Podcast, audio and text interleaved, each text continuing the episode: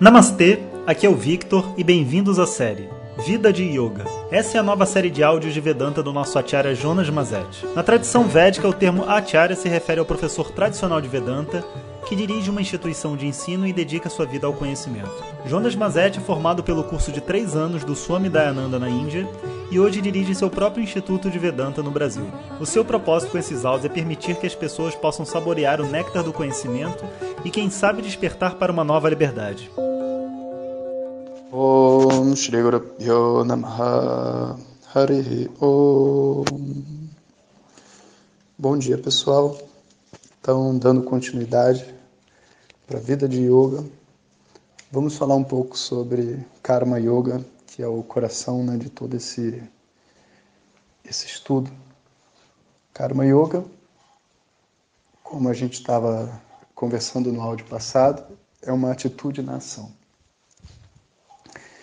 É uma certa maneira de ver a vida, as pessoas e o mundo.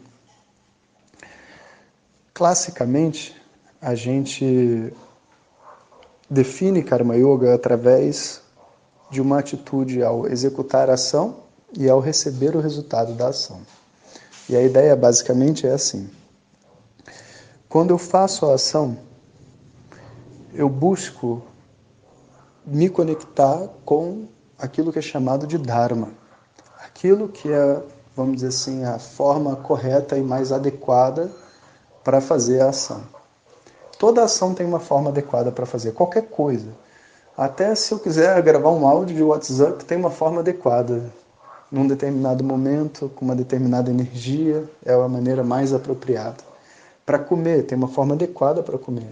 Para conversar com alguém, tem uma forma adequada. Você começar a conversar com a pessoa falando no celular, a pessoa vai ver que você não está dando atenção para ela. Tudo tem uma forma adequada para ser feito. E ao fazer a ação, eu compreendo que o resultado dessa ação, o produto final que vai ser gerado com ela, que pode ser, sei lá, você conversa com uma pessoa e quer que ela se sinta amada por você, vamos imaginar. Esse resultado não está na tua mão. De verdade, ninguém garante. Né? E a gente sabe isso de experiência de vida, ninguém garante que você vai falar com outra pessoa e a pessoa vai gostar do que você está dizendo. Às vezes ela tem um outro problema, uma outra questão interna e você fala com ela e ela fica com mais raiva de você e não menos sabe? E, então, qualquer coisa que a gente faça, existe por detrás da ação a expectativa de um resultado, mas nada garante que esse resultado vai chegar até nós.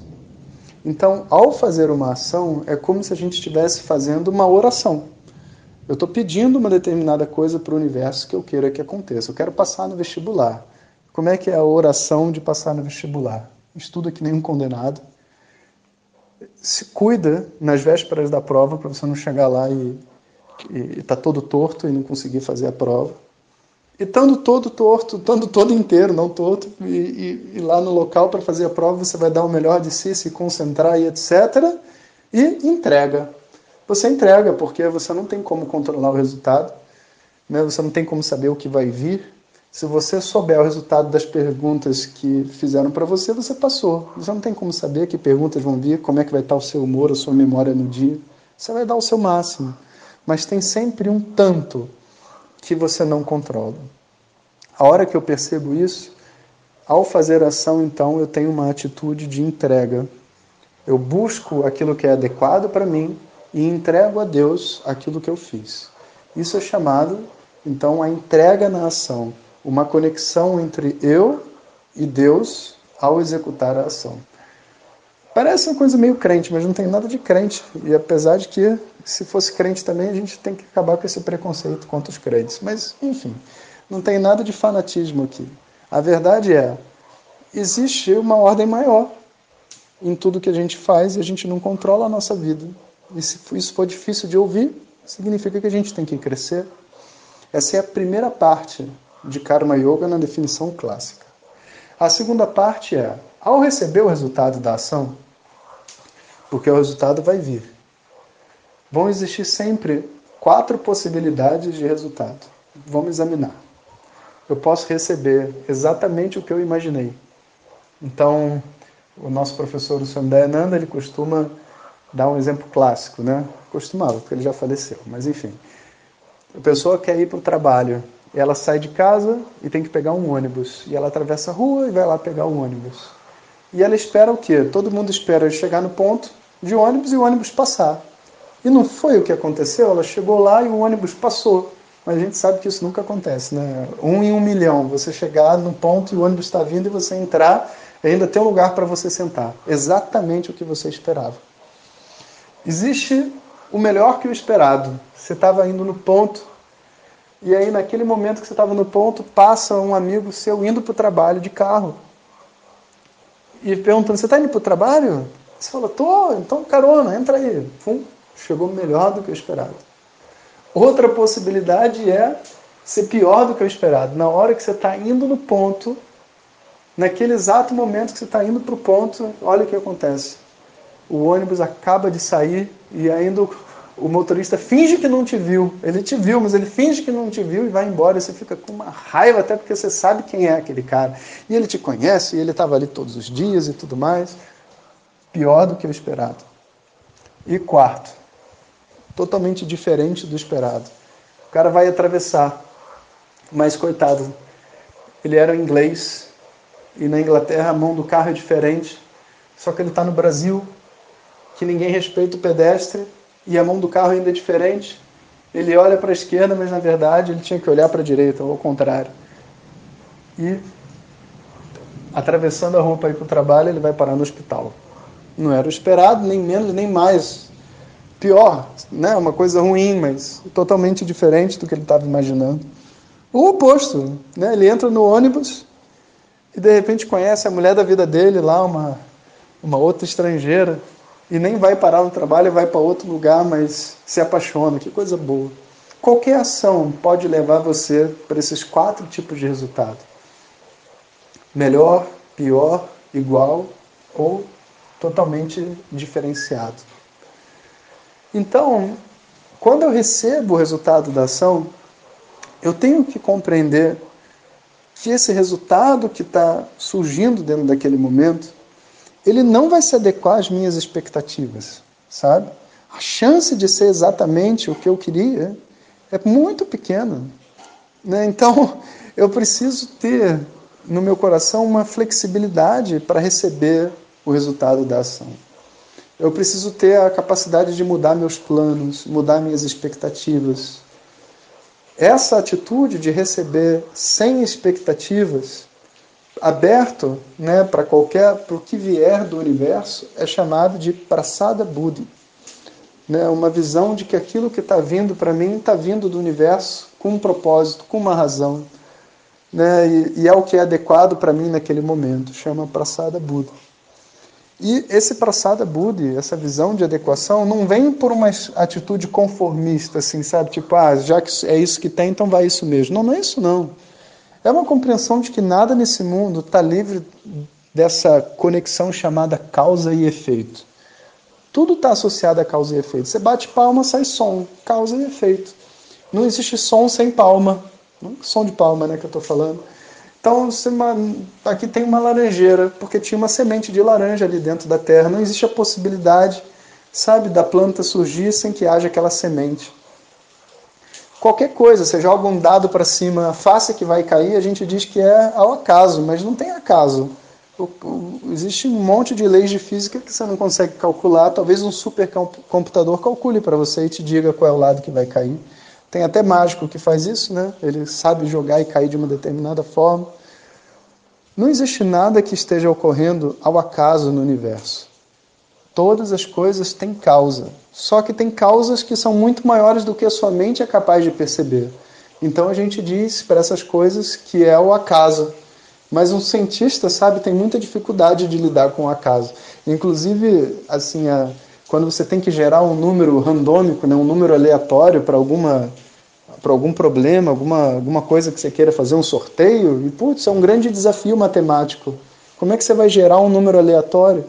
Você não tem como gerar, você tem que fazer uma função que não é aleatória, mas que seja muito difícil de uma pessoa prever. E aí, através dessa função, você tira dela um número que só que o cérebro humano não consegue computar e a gente diz que é como se fosse aleatório, porque nada aqui está acontecendo sem causa. E se nada está acontecendo sem causa, mesmo que eu não consiga entender o porquê do resultado da minha ação, eu consigo entender que esse resultado está associado a ações que foram feitas no passado, mas que eu não consigo vê-las. E não é uma prova, né, mas é uma, um, um forte indicativo né, de que isso que, que é chamado de lei do karma né, existe, é o fato da gente ir num astrólogo, né, ler um mapa astral e conseguir prever situações que tão, vão ocorrer na nossa vida ou que já ocorreram. Todo esse trabalho né, de astrologia, astrologia e leitura de sorte e tudo mais só é possível porque a bendita da sorte não existe. O que está acontecendo é que todo mundo recebe o resultado das suas próprias ações. Eu lembro uma vez que chegou uma pessoa com uma história muito difícil, sabe? Eu estava com meu mestre, né? E estava todo mundo com pena da pessoa porque ela estava sofrendo muito, né? E quando o mestre viu, ele tinha assim esse dom, né, de poder ver vidas passadas e outras coisas assim da vida da pessoa. E ele falou para a pessoa assim, olha, você é assim, assim, assado, assim, assim, assado, você tem essa situação, você vive desse jeito, você tem esse hábito, você tem não sei onde. Por causa da sua última vida, que foi assim, assim, assado, começou a explicar a vida da pessoa, né, e, e conectando a essa. E explicou que isso que ele estava vivendo agora foi porque ele tinha feito uma coisa na outra vida, uma coisa muito difícil, muito ruim, né, e que tinha causado sofrimento de muita gente, e ele estava pagando por isso agora. E naquele momento todo mundo meio que tipo assim, ninguém mais ficou com pena dele. Por quê? Porque ninguém tinha uma visão de que a pessoa está sofrendo sem conexão, sabe? E eu não estou aqui também para dizer que as pessoas todas têm razão para sofrer. Não, não é isso. Eu acho que todo mundo tem que buscar com toda a sua força ser feliz e a gente tem que ajudar as pessoas a se livrar do sofrimento delas. Isso é o nosso dharma enquanto ser humano, sabe? Mas compreenda, Nada nesse mundo acontece fora da causa e efeito, nenhum resultado. Então, se está chegando para mim, através dessa ordem cósmica de Deus, do que a pessoa quiser chamar, é porque é o que é adequado para mim, é o que é apropriado e, inclusive, é aquilo que vai gerar crescimento para mim como pessoa. Então, existe uma atitude de quase como se você estivesse recebendo um presente através do resultado da sua ação. Isso é o que cabe a mim nesse momento.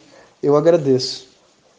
Né, eu agradeço porque dentro de mim existe uma entrega e uma confiança em algo maior. Quando você junta essas duas atitudes, a pessoa entrega e depois ela recebe e agradece. Ela entrega, ela recebe agradecendo, independente do resultado que seja. Ou seja, a autoria da ação na minha vida passa a ser agora uma coautoria. Eu faço junto com o universo e recebo do universo o resultado da minha ação. Né? Essa, essa visão, né, ela é chamada de karma yoga, né? uma visão, uma atitude de yoga na ação. Sabe? Eu me relaciono com esse mundo de uma maneira mais harmônica e mais saudável, né? considerando que tudo que está acontecendo aqui dentro está dentro de uma ordem maior né? E eu então me conecto com essa ordem ao fazer a ação. E esse foi o nosso áudio, então, Karma Yoga, para a Vida de Yoga, nossa série Vida de Yoga, que daqui a pouco está chegando no fim. A gente precisa começar a série de meditação e em pouco tempo né, a gente já vai também abrir as inscrições para meditação. Não sei exatamente como vai ser ainda, né? já Teve, tive aquelas ideias todas, que eu acho que foi muito bem recebido por todo mundo, mas ainda tem uns pequenos detalhes para fechar. Assim que fechar, eu conto para vocês. E eu também estou querendo saber quem são as pessoas que vão fazer a meditação comigo. Estou animado aqui. Um abraço a todos. Bom dia. Hariom.